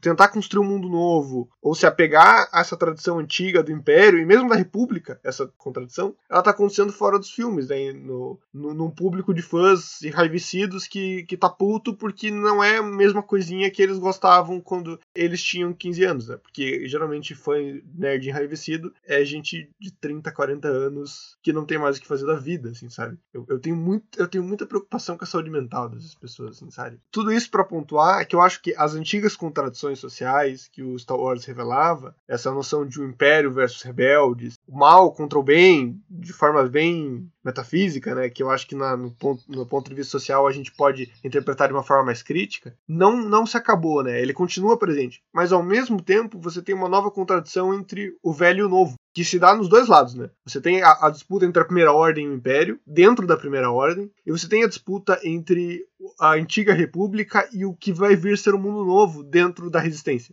Inclusive, eu acho que os rebeldes originais chamarem rebeldes, que dá essa noção de estar indo para frente, e a Resistência ter esse nome de resistência, ter esse nome de defesa, né? É muito curioso, né? Eu acho que possivelmente não foi por querer, mas revela um pouco do que os produtores estão pensando, né? essa noção geral de visão de mundo que a gente está tendo hoje. E essa contradição ela tá se passando por todos os espaços, né? Quando você vai no, no, espaço de esquerda, você tem a galera falando, não, é, a galera ortodoxa, né? Defendendo porque não, porque a gente tem que parar de falar sobre essas coisas aí de, de identitarismo, vocês aí, jovens que não entendem de nada, blá blá blá blá. Bolsonaro foi eleito por causa do ele não. E daí você fica tipo, o quê? E daí dentro da própria direita, você tem esse processo também. Esse processo de, de refugo ao passado, né? Enfim, eu acho que é um. Se a gente for partir mais pro marxismo teórico, vamos falar aí que é um sintoma do interregno, né? Pô, eu já falei do livro da Sabrina, mas vou repetir. Não à toa o nome do, do livro é Sintomas Mórbidos, né? Você tem esse processo aí que o, o, o, velho morreu e o novo não pode nascer. E entre o, o novo nascer e o velho morrer, você vai ter uma miríade miríade de coisas que são velho e novo ao mesmo tempo, né? Você tem aí o neofascismo, não existe nada mais velho e novo ao mesmo tempo que neofascismo.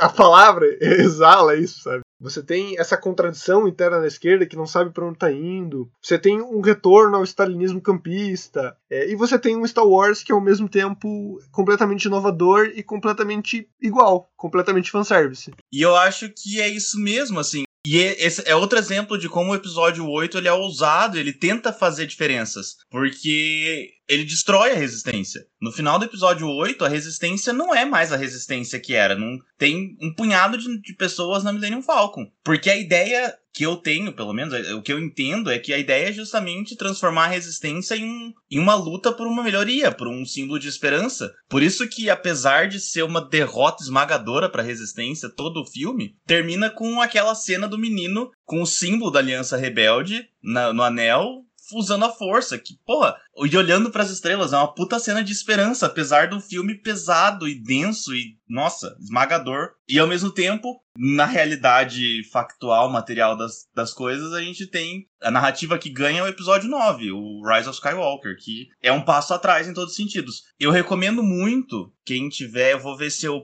se eu consigo achar um link para Aí eu não sei se vocês colocam na descrição do podcast. Saíram algumas artes conceituais do, de um outro roteiro pro episódio 9, que era o Duel of Fates, o Duelo dos Destinos. Que, cara, ia ser um filme maravilhoso. Meu Deus do céu, é triste só de pensar na ideia. Mas, assim, eles trabalham com coisas muito interessantes. E justamente esse processo de revolução, esse processo de criar um mundo novo e criar coisas novas, sabe? Que o Rise of Skywalker, que é a decisão final da Disney, é o contrário, é de manter o passado. Completamente fora de Star Wars, mas ainda dentro da cultura popular vale a pena assistir a série 3%. E eles trabalham muito esse tema de criar um mundo novo e de, tipo, destruir o passado e criar alguma coisa nova no futuro. É uma incerteza e toda a tensão de criar uma coisa que sem, né, completamente novo, algo do, de um processo revolucionário, todo o medo que envolve o processo revolucionário, de pode não dar certo, de pode ser algo ruim, todas as possibilidades que abarcam isso também, né? Deixa eu fazer umas considerações também sobre, uh, eu acho que na verdade, eu até discordo de você, falou que não é intencional, né? Pode não ser intencional no sentido de realmente ter intenção, mas eu acho que ele é um processo pensado, sim. Isso, por exemplo, da diferença da resistência do rebelde, quando eles perdem, quando eles ganham. Até a gente acha que até eu dei uma pesquisada um pouco para esse, esse episódio, a gente acabou não entrando muito nisso, até e percebendo agora a duração, realmente a gente não teria tempo de abordar mais sobre cultura no geral. A gente vai ter que falar disso de outro momento. Mas eu tava dando uma lida em, no Raymond Williams, né, que é um cara bem curioso que fala sobre cultura, sobre a materialidade da cultura, é, e ele fala o quanto é uma relação muito mais dialética, né, a cultura com a realidade, porque cultura é realidade, né. Então, assim, eu acho que, por exemplo, o ser em, nos anos é, 2000, pós 2010, você pensar em resistência, e nos anos 70 você pensar em rebeldia, diz muito sobre a realidade, né?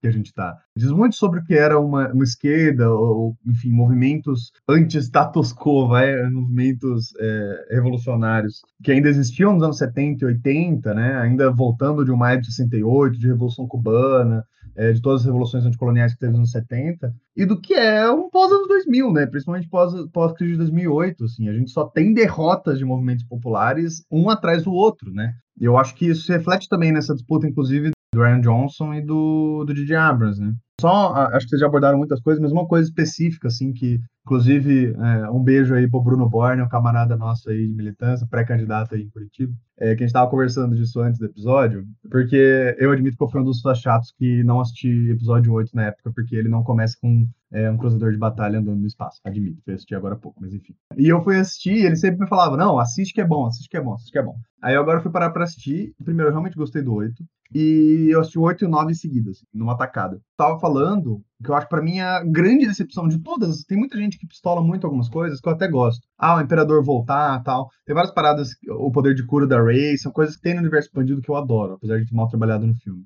Mas o que realmente me broxou no filme 9 é a Rey ser uma Palpatine. A grande sacada do episódio 8, que eu concordo muito com o Dolly, que é aquele final. Cara, eu chorei de desabar naquele final do, do episódio 8. Tipo, meu, pra qualquer pessoa que pessoa com ele olha aquilo e fala, cara, é isso, sabe? É tipo, e a Rey ser filho de ninguém, que é a ideia que gera no, no, episódio 8, né, na conversa dela com o Kylo Ren, é genial. É tipo assim, cara, a revolução nasce de qualquer lugar, né?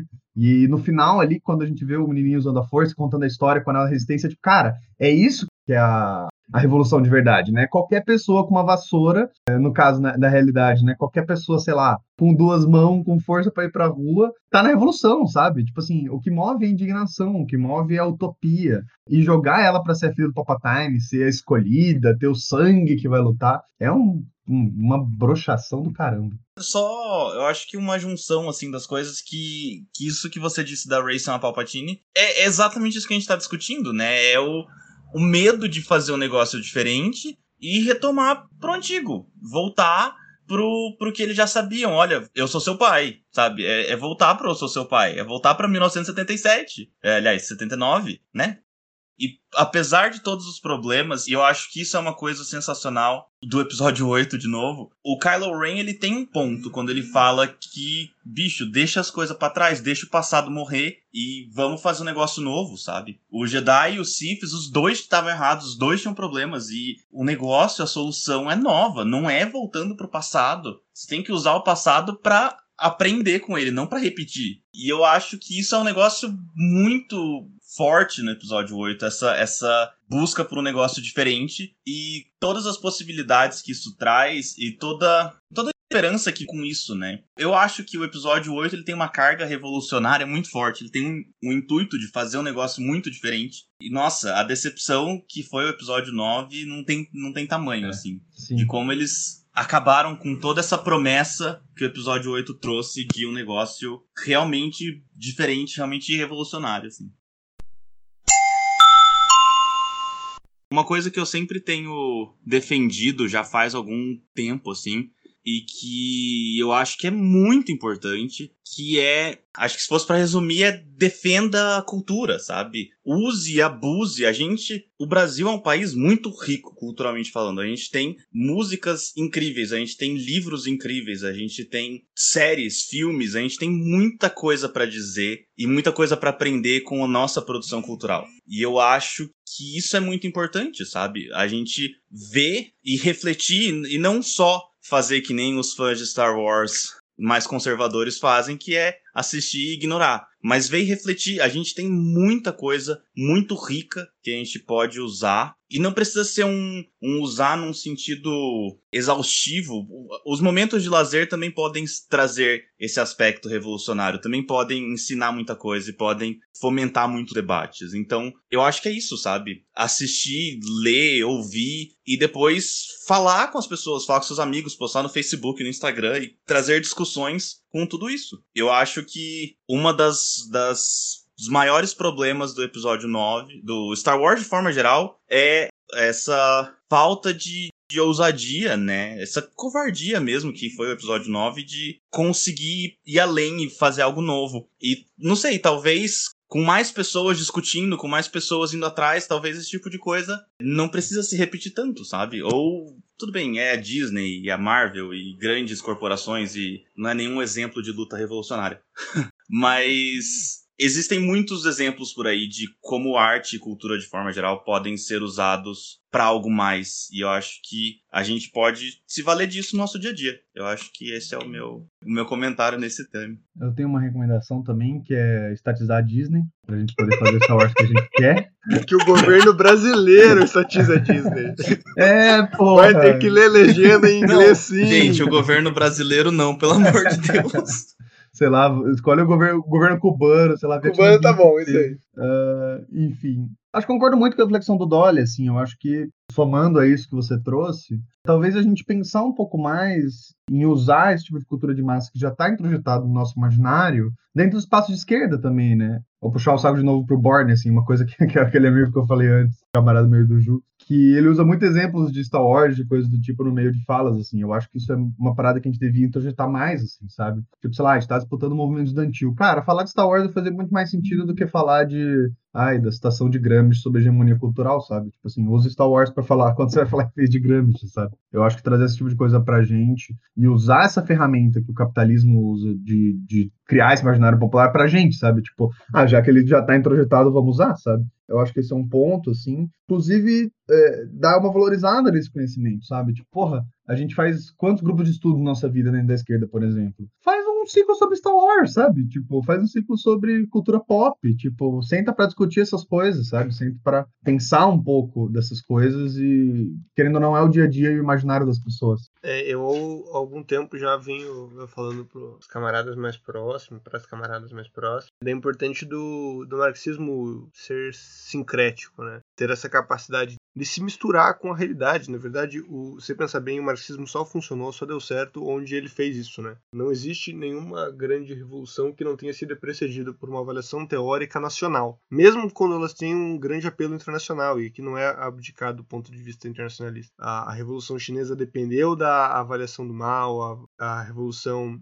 é, vietnamita dependeu da análise do Ho Chi Minh, a revolução russa dependeu da análise de tantas e tantos revolucionários que a gente conhece, estuda pra caralho, porque daqui pariu, a gente só estuda russo, né? A cubana também lê a, Fidel, lê a Che Guevara, pra você ver o quanto eles estavam pensando a realidade própria de Cuba. E, e, pensando a realidade própria, dizendo: veja, nós temos nossos próprios dilemas, nossas próprias realidades. E nós temos que fazer com que a revolução se amolde a esta realidade, né? A revolução não pode acontecer sem diálogo com a realidade, né? E nós vivemos hoje um momento em que, de certa forma, essa análise pura de classes, ela tá um pouco obsoleta. E eu tô correndo risco aqui de ser malhado por muita gente. Não estou dizendo que a análise marxista, a análise de classes em si está obsoleta, mas essa análise pura de que só a classe importa, só o ponto de vista econômico importa, eu acho que está obsoleta. Procurem nos autores liberais, por exemplo. Acho que uma coisa que a gente precisa muito fazer é ler o outro lado, né? Agnes Heller, é uma filósofa húngara, ela fala muito sobre como ela foi orientando a Lukács e fala sobre como o marxismo foi superado por uma sociedade de massas, né? Então a sociedade de classes foi substituída por sociedade de massas e hoje em dia não são mais os interesses de classe que se disputam, são os interesses de, de ideologia. Ou seja, o que a disputa é por uma narrativa, por uma história. Se é por uma narrativa, uma história, todas as pessoas estão dispostas a serem convencidas e ganha o melhor orador e ganha quem tem a melhor história, mais envolvimento, mais sentimento. Não que eu acho que a análise dela esteja correta, mas veja que esse apontamento não é tão irracional para a realidade. Eu acho que hoje nós dizer, analisar única e exclusivamente dizendo, ah, existem proletários, existem burgueses, existem pobres, existem ricos, não é suficiente. Analisar pela classe não é suficiente, analisar pela elite não é suficiente, analisar pela cultura não é suficiente.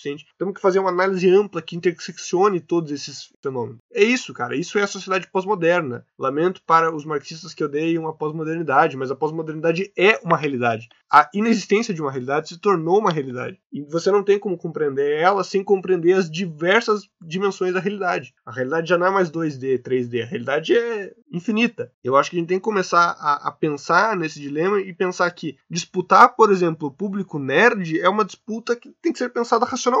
E daí a gente pode dizer se é prioritário ou não. Eu acho que está bem longe de ser prioritário. Mas assim, se for interessante fazer essa disputa, ela tem que ter seus elementos próprios. Ela tem que fazer o marxismo ser sincrético. Ele tem que, o marxismo ele tem que entrar dentro da produção nerd e tomar ela, subverter ela. O mesmo, por exemplo, no universo dos games, ou mesmo no universo, sei lá, da moda. Enfim, pense aí em diversas categorias de nicho, né? A gente vive uma sociedade em que as categorias de nicho se tornaram muito relevantes e a gente ignorar essas diversas camadas é simplesmente redução da realidade. É reducionista, não é inteligente, não faz sentido a gente reduzir essas realidades. Eu acho que na verdade estou indo em coro com vocês, mas estou de novo eu perdendo as estribeiras do, do pensamento aqui. Eu acho que a gente tem que começar a construir esse esse mundo novo agora, né? Deixar essa história de império, rebeldes, resistência à primeira ordem para trás e começar a pensar o que, que vai ser o, século XXI, quando ele realmente começar. Porque eu, eu considero que o que a gente tem até agora, eu, eu prefiro manter o que a gente tem até agora, o Make America Great Again, Bolsonaro e tal, do passado. E só um adendo, mas para quem produz, seja na academia, seja obras de arte, de qualquer coisa que seja, colocar isso na produção também, levar em consideração esses debates e essa, enfim, tudo, tudo isso que a gente conversou aqui hoje nessas produções também. E não, que nem o Juliano falou, não ficar só estudando russo na universidade, quando você pode pegar Star Wars ou, ou Game of Thrones ou Senhor dos Anéis e trazer todo esse debate elitista e acadêmico para uma coisa que a grande massa da população conhece e conhece a linguagem e consegue se relacionar. Eu acho que isso é muito importante. Eu queria agradecer esse espaço, né, esse convite, foi muito legal estar aqui com vocês. Eu que nem sou tão militante assim, nem tô tão envolvido com política e tudo mais, mas é, me interesso muito pelo tema, acho que é muito importante a gente debater. Me reconheço como membro da esquerda e como parte desse processo. Então, foi um prazer enorme estar aqui com vocês. E eu realmente acredito que esse tema é muito importante, tem muito potencial para fazer uma diferença fundamental no mundo, trabalhar com esses assuntos e tudo isso que a gente conseguiu discutir aqui nessas últimas horas. E é isso. muito obrigado. Bom, primeiro agradecer muito, Dolly. Um papo muito massa. Pedir para todo mundo aí que, que tá ouvindo a gente até agora, dar um feedback. A gente, nos últimos episódios, a gente está misturando o nosso modelo mais tradicional com outras formas, né? A gente tentou no, no de bolsonarismo, bonapartismo, fazer uma análise de um livro. É, a gente fez no do, do futebol um modelo diferente de, de episódio, né? E agora a gente está aqui tentando analisar um, como a gente já falou, né? Esse fenômeno cultural que foi Star Wars. É, então, agradecer muito, muito, Dolly. Foi um papo muito massa. Eu gostei pra caramba. Eu sou apaixonado por Star Wars desde criancinha. Então, eu gostei muito, agradecer muito. Falar que você tá muito bom, inclusive, porque eu já dei uma lida. e é isso, gente. Lembrando que não importa quantas placas estiverem dizendo que a direita é o caminho certo, o caminho certo é sempre para a esquerda. Um beijo. É isso aí, meus queridos. Muito obrigado por quem escutou até agora. Agradecer também o pessoal que vive dando uma força pra gente, compartilhando uh, o podcast, as publicações, etc e tal. A gente vem alcançando uma audiência maior em cada episódio e isso não seria possível sem vocês. Então, muito obrigado. E agradecer também o Dolly aí por, por ter se disposto aí a, a gastar umas horinhas do seu dia com a gente aqui. A gente vive trocando uns papos aí da hora, o Dolly e eu, além de camaradas de universidade, camaradas em grupos de, de literatura, camaradas de RPG. Também somos camaradas na luta, o Dolly diz que não, mas cada um tem milita na, na forma que pode. Eu sei que, seja na, nos almoços de, de família, seja no créditos acadêmicos aí, por mais que sejam poucos, porque o Dolly detesta o, ambiente acadêmico, é, sempre tem uma, uma militância ali por trás. Então, agradecer muito aí você por ter vindo aí, amigo. É isso aí, gente. Eu me despeço por aqui que a força esteja com vocês. Você poderá fazer as seguintes conexões. É, bom, gente, começando minhas conexões, primeiramente, é, inclusive fazer um, um, elogio aqui, é um, é um cara que inclusive eu não nunca tinha tido tanto interesse de ler, eu já via com alguma certa frequência é, a Rita Von Hunt falando no canal, né, que é o Raymond Williams. Ele é um cara que eu comecei a ler nessa semana, assim, parei para realmente sentar e ler algumas coisas. E ele é um cara interessantíssimo, assim, tem várias coisas muito legais. Eu vou indicar especialmente um texto dele que eu ainda não acabei de ler, então talvez possa ter surpresas ainda, mas que é um texto Cultura e Materialismo. Eu realmente nunca tinha visto um autor conseguir fazer com tanta habilidade, com tanto método, é, falar de cultura e de materialismo.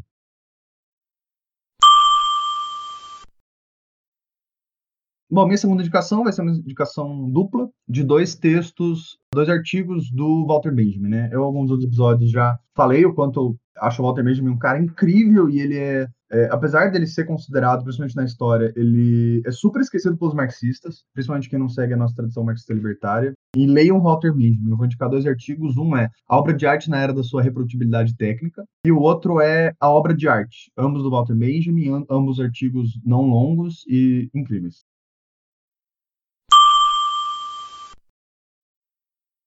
Em terceiro, eu vou fazer uma indicação essa sobre Star Wars mesmo, né? É uma coisa que eu vejo as pessoas não se interessando muito, é, e eu sou apaixonado, é pelo todo o universo expandido dos quadrinhos Star Wars. Se você procurar no Star Wars Fandom, tem um lugar específico para quadrinhos, com a linha do tempo, explicando um pouco eles e tal. É, mas eu vou indicar especialmente dois que eu, eu amo, acho dois incríveis, assim. Um é o Dark Times, tem traduzido também, foi lançado pela editora online aqui no Brasil, é uma edição bem legal. Uh, você acha tranquilamente em PDF na internet, que conta um pouco da história do Império entre o 3 e o 4, né? Entre o, o filme 3 e o 4. Uh, então, a tomada de poder do Império, a perseguição aos Jedi, a repressão, as mini-rebeliões que tiveram, né? Por toda a galáxia contra o golpe, contra a repressão do, e, de fato, a construção do Império. É um quadrinho incrível. E o outro que eu vou indicar é o Legacy, que esse ele tem um pouco, não é tão interessante do ponto de vista político, não que não tenha coisas interessantes, tem, mas ele é uma visão completamente diferente do que poderia ter sido o universo Star Wars pós episódio 6, né?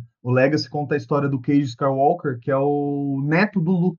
E é uma linha do tempo completamente diferente e super, super, super interessante sobre uma outra visão do Star Wars. Inclusive, ele é um pirata espacial e ele recusa a força. Isso é um dilema bem legal. É, então, essas são minhas indicações. Leiam os quadrinhos do Star Wars.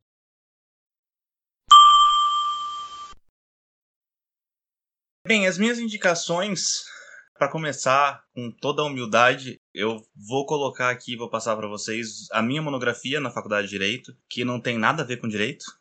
é, eu analisei na minha monografia a história do Star Wars e a história brasileira, com foco nos nas momentos de quebra constitucional, nos golpes de Estado. E aí eu faço uma análise da história e do, da história dos filmes da história brasileira, especificamente nesses momentos, a partir de 1930, mais ou menos, e faço uma comparaçãozinha assim para ver o que, que a gente pode tirar, como que gente, como que essas coisas se relacionam, como que a gente pode relacionar todos esses momentos diferentes. Ele acabou sendo um TCC que não tem nada, tem quase nada direito, tem alguma coisa de história, tem alguma coisa de Star Wars, então é um pouco diferente de tudo, mas foi um trabalho muito legal, aprendi muito fazendo isso e eu acho que tem tudo a ver com o tema de hoje, coisas que a gente pode tirar do universo Star Wars.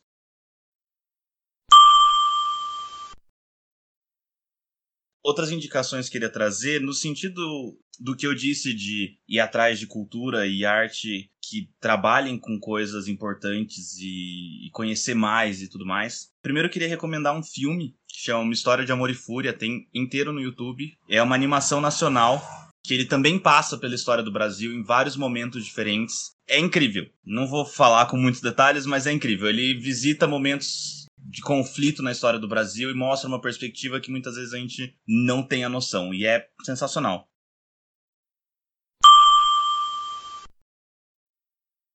E a outra recomendação, que eu já comentei também no, no episódio, é a série 3% do Netflix, uma série nacional de ficção científica e distopia e tem seus problemas, né? Tem alguns problemas de produção, alguns problemas, algumas atuações deixam a desejar, alguns diálogos mais ou menos, mas no geral a série é incrível, a trilha sonora é impecável e trabalha com muitos temas muito importantes, desde meritocracia até revolução de fato, assim. Então tem muita coisa que dá pra gente tirar dessas séries. E são só dois exemplos, né? O que não falta é filme, música e livro que dá pra gente aprender com tudo isso, dá pra gente discutir, enfim. Mas eu acho que esses dois são um bom começo, são coisas importantes pra gente ver e trabalhar em cima.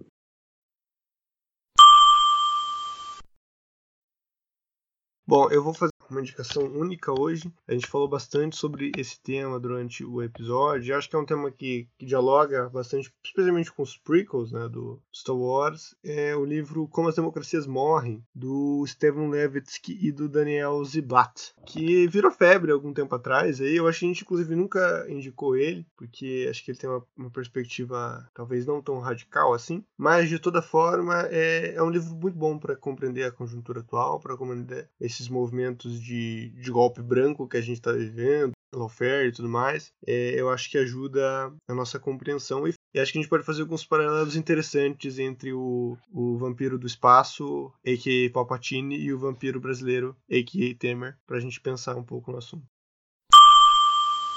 Alimentadores da região.